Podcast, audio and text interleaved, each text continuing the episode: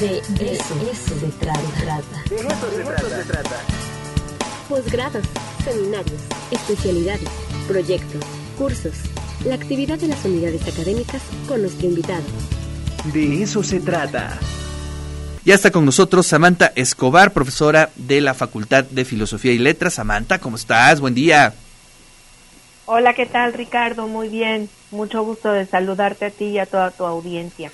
Gracias, gracias Samantha. Y vienes eh, acompañada de Marcelo Jesús Salazar Martínez. ¿Cómo estás Marcelo? Buen día. ¿Qué tal? Buen día, muy bien, gracias. Gracias por la invitación a este espacio. Bueno, y además, este, ¿qué tema traen, eh? Coloquio Nacional de Narrativas Especulativas de lo Insólito y del Horror. Está agarrando mucha fuerza, Samantha, estos temas. Sí, efectivamente. Para mí es un descubrimiento y es como una experimentación, porque la verdad es que no son mis temas, pero eh, tengo alumnos, estudiantes del posgrado bastante inquietos, que se dieron a la tarea de convencerme de lo siniestro y macabro que puede resultar estar trabajando estos temas y que son muy vigentes y que yo creo que tienen mucha pertinencia eh, actualmente, sobre todo a partir del encierro que estamos viviendo, que ha dado pie como a muchas elucubraciones y a muchas imaginaciones de mundos este, caóticos, posapocalípticos. Ya la misma pandemia en sí es un escenario bastante sui generis, ¿no? Que nos haría pensar en el horror, lo especulativo y, demás. De ahí que estemos proponiendo este congreso. Maravilloso. Bueno, me imagino que tú fuiste uno de los responsables, Marcelo, eh, de esos este, muchachos inquietos que andan moviendo de, este, de temas de investigación a sus profes. Sí, este, la inquietud nació como un, eh, un homenaje a Amparo Dávila por eh, su año de, muerte. Y bueno, empezó a tomar forma y entonces decidimos, junto con un grupo de compañeros, extenderlo a narrativas, bueno, esto de, de insólito especulativas, pero hacerlo mucho más amplio. Y contamos con el apoyo de la facultad, de la doctora, y gracias a ellos, bueno, es que ya está la convocatoria y estamos recibiendo los trabajos que esperemos eh, puedan ser muchos y conformar un muy buen espacio para dialogar sobre estos temas. Oye, estoy viendo que entonces no solamente es un coloquio con ponencia, sino que puedes participar con eh, escritura creativa, con poesía, con artes visuales, fotografía, audiovisuales, este, ahí eh, es muy abierto, pues. Sí, sí, buscamos que creadores de, literatura, audiovisuales, etcétera, puedan también compartirnos sus, sus propuestas y darles también un espacio para que lo puedan eh, compartir con todos los que estén interesados en acompañarnos. Oye, además, este, lo platicaba ahí con Araceli Toledo y con otros colegas, que es interesante cómo la academia ya se está empezando a abrir ante estas nuevas perspectivas que en otros tiempos eh, se desechaban como literatura menor, como eh, producto de, este, digamos, de eh, mera comercialización, hoy se ve con otros ojos y la verdad es que es muy justo, ¿no? Sí, me parece que tienes mucha razón. Eh, y lo pensaba, por ejemplo, con Stephen King, ¿no? Que, que es como un bestseller, bueno, tiene muchos bestsellers, pero que la academia hace la distinción entre un bestseller y un long seller.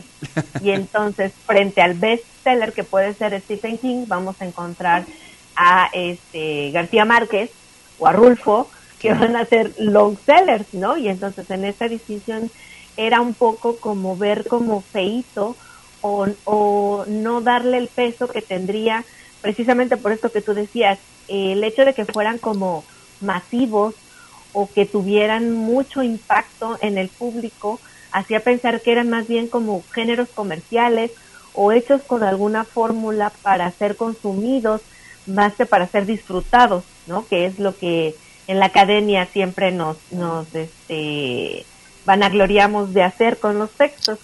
Sin embargo, yo creo que una cosa no demerita lo otro, es decir, el hecho de que sean comercial, comerciales o que sean muy vendidos no quiere decir que todos sean mal hechos y que además nos estén diciendo algo que sea válido e interesante, de forma que cada vez es más, eh, hay más apertura, como tú decías, Ricardo, a, todo, a estudiar todo este tipo de géneros. En esta generación, por ejemplo, del posgrado, pues hay muchos estudiantes que tienen como proyecto de investigación de maestría eh, cuestiones fantásticas o de horror o que escriben cyberpunk o estos géneros que son que como tú decías o que eran vistos como menores. Claro.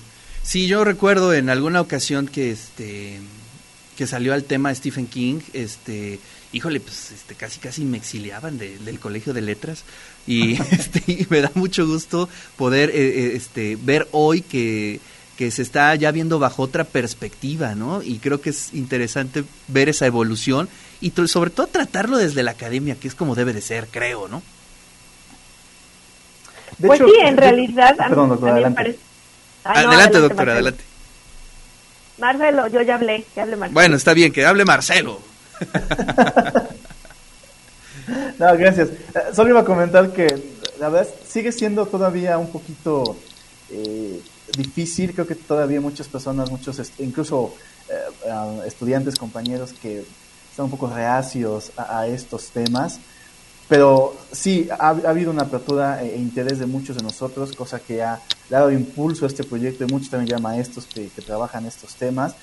Eh, eh, se ha visto con el paso del tiempo, o nos han visto como los raros, los, los no sé, eh, por tener este tipo de gustos. Pero a nivel también nacional ha habido un auge muy importante en estos, en estos temas, en estas problemáticas.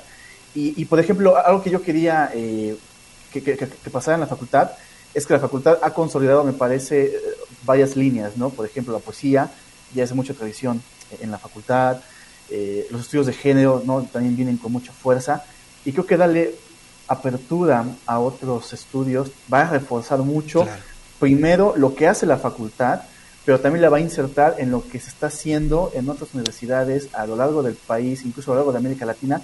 Entonces, le va a dar más presencia en algo que creo yo hacía falta en, nuestra, en nuestra casa de estudios. Así es. Y además no olvidar, Marcelo, que somos este eh, el origen prácticamente de del tema especulativo con Porcayo, con Zárate.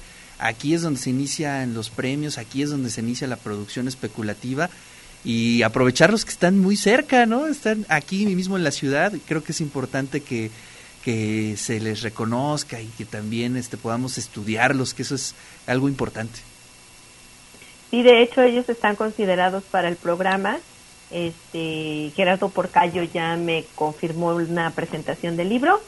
Eh, con José Luis Arate estamos trabajando, pero además son personas que son muy generosas, eh, que es un género además que atrae mucha gente eso que tú dices, y ahí me parece que hay una ventaja, como decías tú y como comentaba Marcelo, ¿no?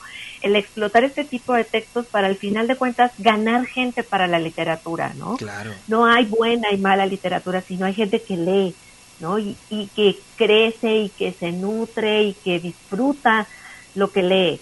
Y yo creo que de ese goce es de lo que hay que hacer partícipe al mayor número de gente posible. Por eso es que también pensamos en incluir el ámbito creativo, porque nos parece que hay mucha gente que está escribiendo, que está eh, haciendo videos, performances, todo lo que buenamente han podido en este último año con las circunstancias que hemos tenido, pero que al final de cuentas se están expresando a través de este tipo de, discursos que tienen que ver con, con lo especulativo y con el horror, ¿no? Entonces, aprovechar esta como coyuntura a lo mejor media apocalíptica o, utópica, ¿cómo se llama esto? este, apocalíptica que, nos está tocando. No, no, no, por ahí, por ahí este, vi un meme, no recuerdo, este, que decía, bueno, pues, este, afortunadamente todos los que vemos películas de terror y de zombies y de todo eso, ya estamos muy acostumbrados a sobrevivir en este tipo de escenarios este, que ya nos habían eh, este, pronosticado muchas películas y muchas novelas, ¿no? Entonces, nos da cierta ventaja, ¿no crees, Marcelo? Sí, sí, claro, ya sabemos cómo sobrellevar estos temas. y dentro de esto que, que, tú mencionas, hay una cosa bien interesante, eh, que a mí me parece hay una tradición muy rica eh, en América Latina, en México particularmente, de, este tipo de, narrativas, ¿no? en películas, en literatura, y esto está creciendo porque finalmente eh, lo, lo, cotidiano, lo, que vivimos a diario, desde diferentes ángulos, pues son cosas de terror, ¿no? Ya el terror ya no es, ya no es el fantasma, ya no, es la casa embrujada, ya son las dinámicas que a diario se viven. Ya es la realidad. Esto, claro, claro, esto permite entonces ahondar en esta realidad que, bueno, nos ha tocado vivir.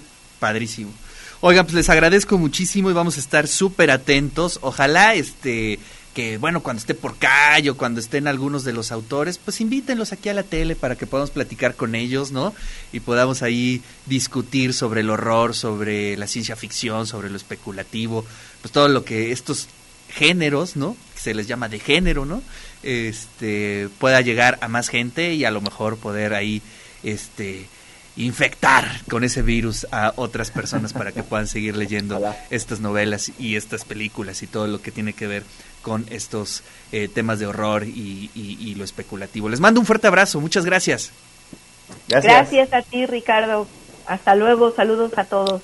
Gracias, hasta bueno, pues ahí está la invitación para el Coloquio Nacional de Narrativas Especulativas de lo Insólito y del Horror.